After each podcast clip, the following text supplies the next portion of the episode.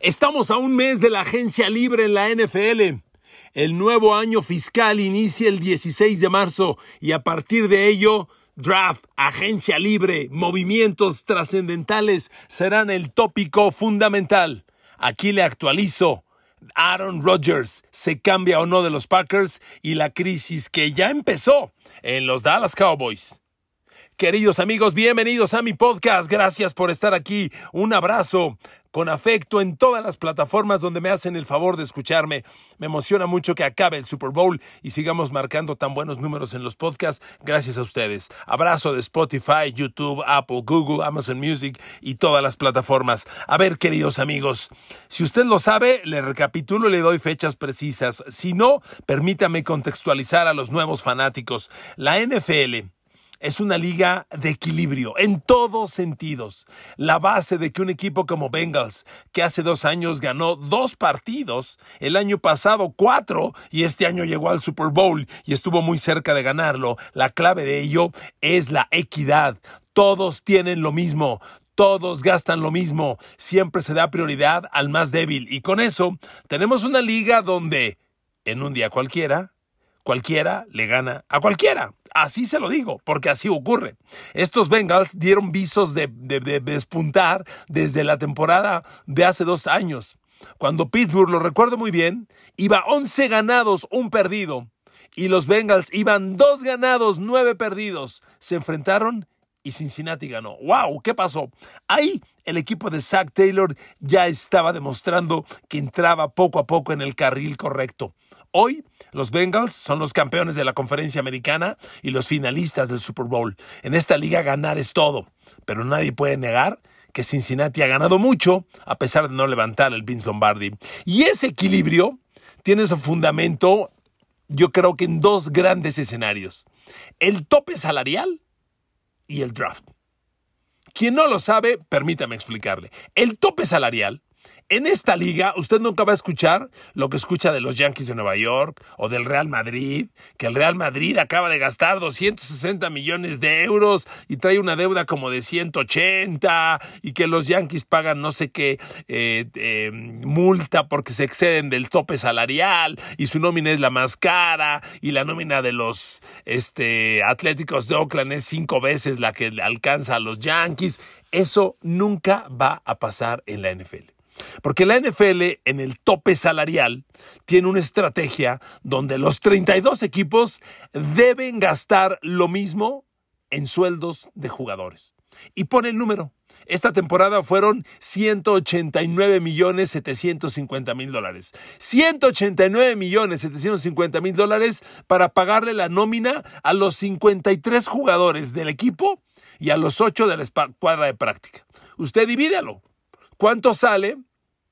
Cerrémoslo en 190 millones, entre 53 más 8, entre 61 jugadores. ¿Cuánto sale? Pues sale más o menos de a 3 millones por jugador. Pero ¿qué pasa cuando le das 40 a Aaron Rodgers? Pues ya no le toca de a 3 a cada uno, ¿no? Eso es la nómina. Cada equipo la maneja como crea. Es, es imposible que todos cobren 3, porque no valen en el campo lo mismo. Un coreback vale mucho más, define, puede ganar juegos. Los Rams con Stafford y sin Stafford hay un Super Bowl de diferencia. Nadie puede negar que la gran diferencia de estos Rams fue la llegada de Matthew Stafford. Él llegó vía cambio. Pero no exceden los Rams el tope salarial. Y entonces, amigos, ese tope salarial cada año se incrementa. El año, la temporada pasada, hablo ya de año pasado porque pues ya concluyó la temporada pasada de NFL, el Super Bowl tendrá cuatro días, pero ya es pasado. La temporada pasada en NFL, como le decía, el tope salarial fue 189 millones 700 mil dólares para nómina de los 61 jugadores, 53 más 8 de la escuadra de práctica. Pero el año pasado fue el primero en la historia que el tope salarial se reduce. el tope salarial estaba como en 196 millones hace dos años y se redujo. ¿Por qué? Pues por el año COVID, donde hubo pérdidas para todos. Entonces, para equilibrar los números, la liga dijo, no, pues no gastando, hay que bajarle. Y le bajaron. Este año habrá un incremento que está por anunciarse y se cree que va a ser un incremento considerable. Mucha gente apuesta que el tope salarial se va arriba de los 200 millones, pero se va arriba como a 205, algunos creen. ¿De dónde sale ese tope salarial? Sale del dinero que la NFL cobra por los contratos de televisión.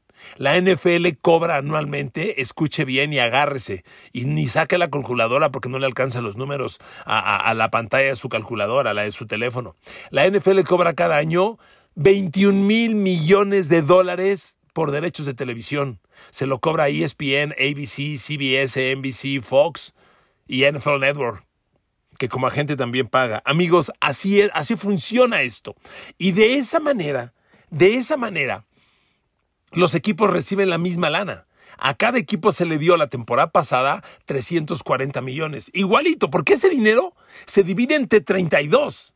Aquí no hay nada de que, oye, pues yo he ganado tanto y tú no has ganado nada. Cleveland Browns, Detroit Lions recibieron la misma lana que los Pats, que los Rams, que los Steelers. La misma lana. Todo parejito. Ese es el dinero del que sobrevive un equipo, porque el dinero de la televisión saca costos. Saca costos, incluso genera un poquito de utilidad y de ahí los equipos van para arriba. Entonces, esa es la gran virtud que tiene la NFL. Déjeme contarle de los próximos eventos en puerta. Primero, eh, del 1 al 7 de marzo va a iniciar lo que se le llama Scouting Combine. El Scouting Combine es una evaluación de los mejores jugadores que, llegarán a la NFL. Si usted no lo sabe, explico. Perdóneme, amigo, usted ya lo sabe, pero tengo que contextualizar. Siempre hay fanáticos nuevos. Los jugadores que llegan a la NFL vienen de fútbol americano colegial. Así funciona esta maquinaria perfecta de Estados Unidos. Los chavos van a la universidad, no pagan universidad porque los becan para jugar fútbol americano. Algunos terminan la carrera y se dedican a lo que estudiaron, otros sí les alcanza para llegar a la NFL. Los que van a llegar a la NFL tienen que ser evaluados, porque en el draft se reclutan más o menos 280, 300 jugadores, un poco menos, 300 jugadores, entre 32 equipos, ¿eh? O sea, es un promedio de a 10 por equipo es un poco menos, pero dejémoslo ahí. Y de esos 300 reclutados, se queda un poco menos de la mitad. Entonces, imagínense, en el fútbol americano colegial hay cientos de miles de jugadores para que se queden 150. Se quedan los mejores. ¿Cómo se evalúan? Scouting Combine. Son llamados, los evaluadores de talento hacen sus listas y son invitados a Indianápolis a entrenar departamento por departamento. Corebacks son evaluados, running backs, línea ofensiva, defensiva, backs, linebackers. Cada uno debe tener especiales, especializadas métricas. A un coreback es muy importante el tamaño de la mano, cómo van a agarrar el balón. Es muy importante todo ello. Entonces, el Scouting Combine es del 1 al 7 de, de marzo en Indianápolis. Y luego, amigos, el 14 de marzo empieza el periodo para que los equipos definan quién es su jugador franquicia, porque dos días después, el 16 de marzo, empieza el nuevo año fiscal y con ello la agencia libre. Ahí para el 16 de marzo, cada equipo debe decirle a la NFL, mira, estos son los jugadores con que yo me quedo, das de baja a los que no te interesaron, los que no dieron el ancho o los que, cuyo contrato está sobrevaluado y dices, con estos me quedo y se hace una cuenta. ¿Con cuántos te quedas? ¿Y cuánto dinero te sobra del nuevo tope salarial? A los que les sobra lana, a gastar, a comprar talento. A los que no, ni modo, se aguantan. A los que se pasan, a cortar jugadores porque no puedes pasarte del nuevo tope salarial, que repito, van a ser como 205 millones. Y entonces, ese 16 de marzo, a las 4 de la tarde, empiezan dos periodos bien importantes. Empieza la agencia libre y empieza el periodo de cambios.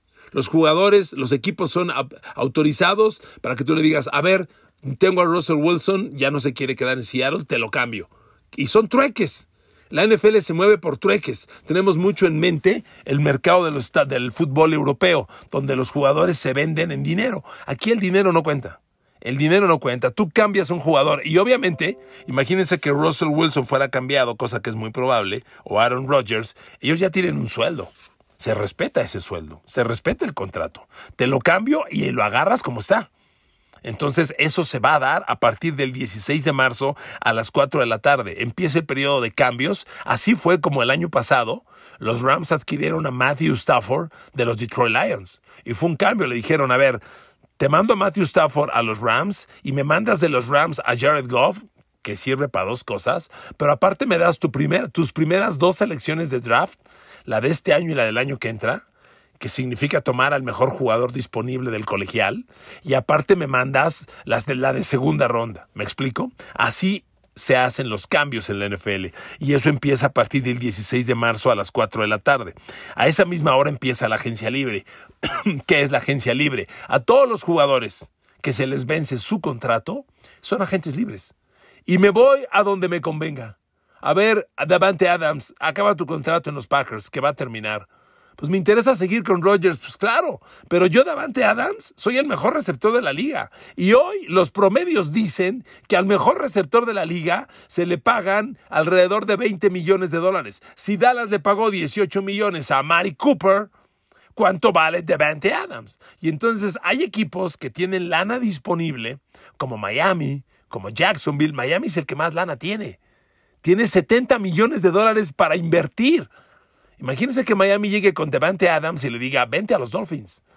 Con Jalen Waddle, con Devante Parker, con Mike Gesicki y ahora Devante Adams. ¡Oh, su madre! ¿Se imaginan el equipo que armarían? Miami tiene la lana. Y si Miami llega con Devante Adams y le dice, no vales 20, vales 25, vales 27, te los pongo en la mesa pues Davante Adams valorará si se quiere quedar de quads en Green Bay y hacerle a la Tom Brady, cobro menos pero me quedo, o agarro la lana y me voy, así me pague el Unión de Curtidores, me voy con el Unión de Curtidores, con el Atletas Campesinos, el que pague me voy. Hay jugadores que dicen yo quiero la lana y es muy válido. Yo agarraría la lana, ¿eh? De una vez se lo digo. En este mundo hipotético yo no juego, pero si jugara, a mí, money talks. Money talks, el dinero habla. Póngale billete y me, cada quien tiene sus parámetros.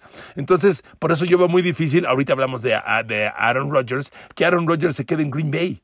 Aaron Rodgers anda diciendo, voy a hacer mis últimas evaluaciones. A ver, Rodgers, ¿qué tanto tienes que evaluar? Si se va Devante Adams, te vas a ir. Y Green Bay no tiene dinero para retener a Devante Adams, porque Green Bay se pasa del nuevo tope salarial, hay que ver cómo queda, van a quedar como en 205, repito, Hoy, en 189 millones 700 mil dólares, Green Bay se pasa en más de 30 millones. Se pasa.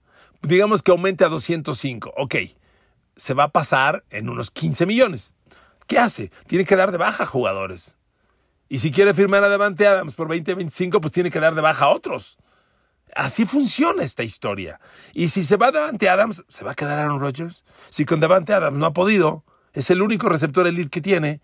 ¿Usted cree que sin él podría? Bueno, ahorita continuamos con Rogers. Pero así funciona esta liga, amigos. Entonces, esa fecha del 16 de marzo es fundamental, porque arranca la agencia libre, arranca el periodo de cambios. Hay jugadores, Aaron Rodgers y Russell Wilson, y yo no descarto a Jimmy Garoppolo y a Matt Ryan, son corebacks que se van a negociar.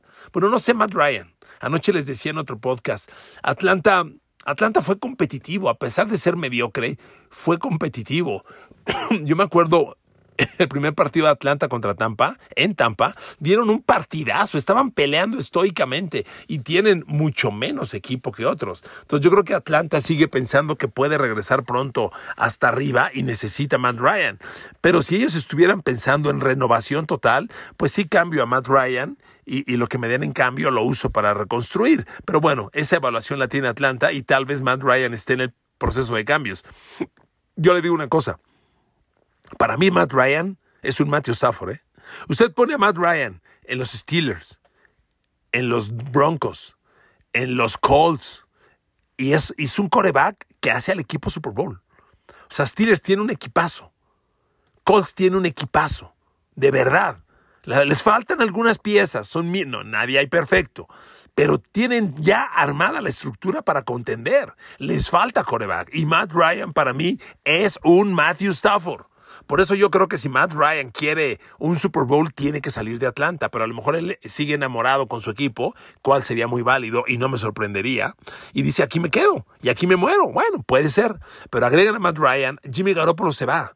Los Niners están enamorados del progreso de Trey Lance. El futuro es Trey Lance y Garoppolo ya enseñó que no puede. Pero en esta liga que faltan corebacks, pues un Garoppolo es mejor que un Jacoby Brissett o es mejor que un Brock Osweiler o que un Trevor Simeon. Entonces, Garoppolo se va a mover y va a ver quién lo compre. Y hay equipos donde Garoppolo ya demostró que puede mover a un equipo e incluso llevarlo al Super Bowl si tiene soporte. Garoppolo lo que no puede es cargarlo en la espalda como Mahomes lo hace, como Josh Allen lo está haciendo. Eso no puede Garópolo. No le puedes pedir 40, 50 pases por partido, 450 yardas, 4 o 5 touchdowns. Eso nunca te lo va a dar Garópolo. Pero si a Garópolo le das línea ofensiva sólida, juego terrestre de 150 yardas por tierra, receptores elite, Garópolo te hace la chamba, porque le vas a pedir 250, 300 yardas por partido, dos de touchdown, a lo mejor una intercepción no muy complicada, y con eso puedes llegar, porque ya llegó. Y hay equipos como Colts, insisto, como Broncos, como Steelers, que tienen ese equipo. Y Garoppolo ahí podría funcionar. Entonces Jimmy Garoppolo se va a mover y se va a mover en cambio. Y el cambio va a ser un trueque, que son las selecciones de draft. A ver amigos, ¿por qué las selecciones de draft son tan importantes? En este Scouting Combine que le digo que arranca el primero de marzo en Indianápolis, se evalúan a los mejores jugadores y se enlistan, los analistas enlistan a los mejores jugadores y siempre hay un fuera de serie, a veces más talentoso. Así llegó Joe Burrow a los Bengals hace tres años. ¿Quién, hubiera sido el agraciado, que fue Bengals, para reclutar a Joe Burrow? Ahí funciona el modelo de la NFL, porque los 32 equipos son enlistados del 1 al 32, cuando el 32 es el campeón del Super Bowl, porque se supone que es el más fuerte y en la lista debe ser el, 30, el agarrar el refuerzo número 32. Pero el peor, que fue otra vez Jacksonville, tiene que agarrar al mejor prospecto. Así que el año pasado, Jacksonville agarró al mejor prospecto y fue el quarterback Trevor Lawrence. Todavía son el peor equipo de la liga otra vez Jacksonville va a ser el número uno del draft y va a agarrar al mejor prospecto. Este año no hay corebacks como el año pasado que hubo cinco. El año pasado la uno de draft fue la 1 de draft fue, ah, por Dios, maldito Alzheimer, chingao. Este, la 1 de draft el año pasado global fue, ah, Trevor, Trevor Lawrence, estoy diciendo, perdón. Trevor Lawrence, el 2 fue Zach Wilson, coreback también de Brigham Young a los Jets. El 3 fue Trey Lance a los Niners. Y luego vino más tarde Justin Fields a los Bears. Y luego más tarde vino Mac Jones a los Pats. Cinco coreback en los primeros 15 jugadores reclutados. Eso este año no va a pasar. No hay corebacks de tan alto nivel en apariencia. Para eso Silver Scouting Combine. Ahí ves a los corebacks, ahí los hacen lanzar un pase al flat, un pase al centro, un pase en rollout, un pase corriendo hacia atrás, un pase al, al poste, un pase al flag, a cada trayectoria, y ahí evalúas su potencia de brazo, su colocación. Yo me acuerdo del Combine el año pasado pocas cosas tan espectaculares como este chavo Zach Wilson que se fue a los Jets. ¡Qué potencia de brazo! ¡Qué bruto! ¡Qué bruto! No, no, de veras. Increíble. Lanza misiles Zach Wilson, salido de Brigham Young. Ah, la potencia del brazo no lo es todo, la toma de decisiones es lo más importante. Y ahí lo vimos que tomó malas decisiones en el campo, pero atléticamente era increíble. Y entonces el Scouting Combine va a mover a los talentos. No vienen grandes corebacks. Los dos mejores son Kenny Pickett de las Panteras de Pittsburgh y Matt Corral de la Universidad de Old Mississippi de Old Mississippi salió Gino Smith. Old Mississippi no ha dado un coreback brillante desde Eli Manning que de ahí salió y pues le dio dos Super Bowls a los Giants. No ha dado un coreback brillante a Old Mississippi en muchos años. Son los dos mejores talentos en apariencia. El mejor jugador para el draft se espera sea un ala defensiva, Aiden Hutchinson de la Universidad de Michigan. Entonces, Jacksonville, que el año pasado agarró al mejor coreback, y ahora puede agarrar al mejor talento y que a lo mejor que va a ser ese ala defensiva. Y entonces ya tienes un coreback elite y un ala defensivo elite. Si se desarrollan, porque esa es otra historia, pues puedes competir. Así agarró Cincinnati a Joe Burrow. Y mira dónde está. Joe Burrow es un coreback elite y, están en y estuvieron en el Super Bowl. Ojalá eso ocurra con los Jaguars y Trevor Lawrence, pero así funciona la NFL. Y entonces, cuando tú cambias tu primera de draft, dices, híjole, no es lo mismo la primera de draft mía de Jacksonville, que va a ser la 1 global, que la de Rams, que va a ser la 32, o que la de los Pats, que va a ser la, 20, la, la 18. O sea, ahí la primera de draft vale dependiendo en qué posición esté. Y ya que los reclutaron todos una vez, acaba la primera ronda, empieza la segunda ronda y otra vez. El primero en reclutar es Jacksonville y el último son los Rams. Entonces, cuando los Rams recluten en la segunda ronda, están reclutando al jugador 64 porque son 32 en cada ronda. El, primero de Rams, último de la segunda ronda, es 32 por, 32 por 2, es el 64. No es lo mismo la primera ronda de Rams que la primera de Jacksonville. Y es cuando haces trueques. Rams no tiene primera ronda porque dio, se la dio a Detroit como pago por Matthew Stafford. Cuando Rams llegue al lugar 32 este año en el draft a reclutar, le van a decir, vas Detroit porque ya te la cambió Rams desde el año pasado. Así funciona esta liga. Son trueques. Son trueques. como el mundo prehispánico. Te doy un kilo de maíz por un kilo de frijol, ándele igualito. Te doy Matthew Stafford por dos primeras de draft y una tercera. Y Jared Goff, fíjese, Matthew Stafford, discúlpeme la tos, Matthew Stafford costó un coreback, Jared Goff, dos primeras de draft y una segunda de draft. O sea, cuatro jugadores por uno. Pero valió o no valió los llevó al Super Bowl. Así funciona esto. Así funciona la agencia libre. Así es esta fantástica NFL. A ver amigos, cierro con esto. Dos temas. Aaron Rodgers dice, pronto voy a anunciar mi decisión. A ver, Aaron Rodgers, no la hagas de jamón. Los Packers no tienen lana. Pueden despedazar al equipo para retener a Davante Adams, sí, pero van a perder muchos jugadores. Por lo pronto se va a ir Sadire Smith, sin duda. Y tú valorarás si te quedas en un equipo más débil que, con el que acabas de competir. O te vas. Y si Aaron Rodgers se va, un equipo absorbe sus 40 millones de 44 millones de sueldo y aparte tiene que pagar selecciones de draft por él, como las pagó el año pasado Rams por Matthew Stafford. Así va a ser también el, movimiento por Russell Wilson, que sale de Seattle. Y así va a ser el movimiento por Deshaun Watson, que sale de los Texans, sin duda. Y si se mueve Garoppolo y si se mueve Matt Ryan, así va a ser. Son trueques. No la hagas de jamón, Aaron Rodgers. ¿Qué más tienes que esperar? Por Dios. Último tema. Amigos, es increíble. Estamos en febrero. Hoy es febrero 17. Es cumpleaños de Michael Jordan. Su Majestad, Michael Jordan. Cumpleaños hoy. Amigos, Dallas ya está en crisis. Los Cowboys ya están en crisis el 17 de febrero del 2022. A 200 días de empezar la temporada, Dallas ya está en crisis. Todo el mundo ve a Mike McCarthy y le dicen, ay, güey, pues te, te vas a ir tú y va a llegar Sean Payton. Todo el mundo lo ve. Ha perdido mando, ha perdido autoridad. Ya no es el tipo con el control total que debiera ser. Amigos, es increíble. Por eso Dallas nunca va a ningún lado, porque este equipo siempre entra cíclicamente en estos procesos de crisis. Me parece increíble. A 200 días de iniciar la próxima temporada, los Dallas Cowboys ya están en crisis, porque todo el mundo señala y le dice a Mike McCarthy, güey, no te hagas tonto, tú te vas a ir y va a llegar Sean Payton. Pues, ¿Qué? ¿Y o no? Yo le pregunto a usted, fanático de los Cowboys, ¿o no? ¿Y a poco no a usted le gustaría que el cambio llegara ya? Entonces, ¿para qué le hacemos al cuento? El tema es que Sean Payton dijo, quiero descansar un año. Y le dijeron, en un año el equipo es tuyo. Y ahora nos tenemos que hacer güeyes todo el 2022. Increíble, increíble. Eso solo pasa en Cowboys Nation. Un abrazo, gracias a todos por escucharme.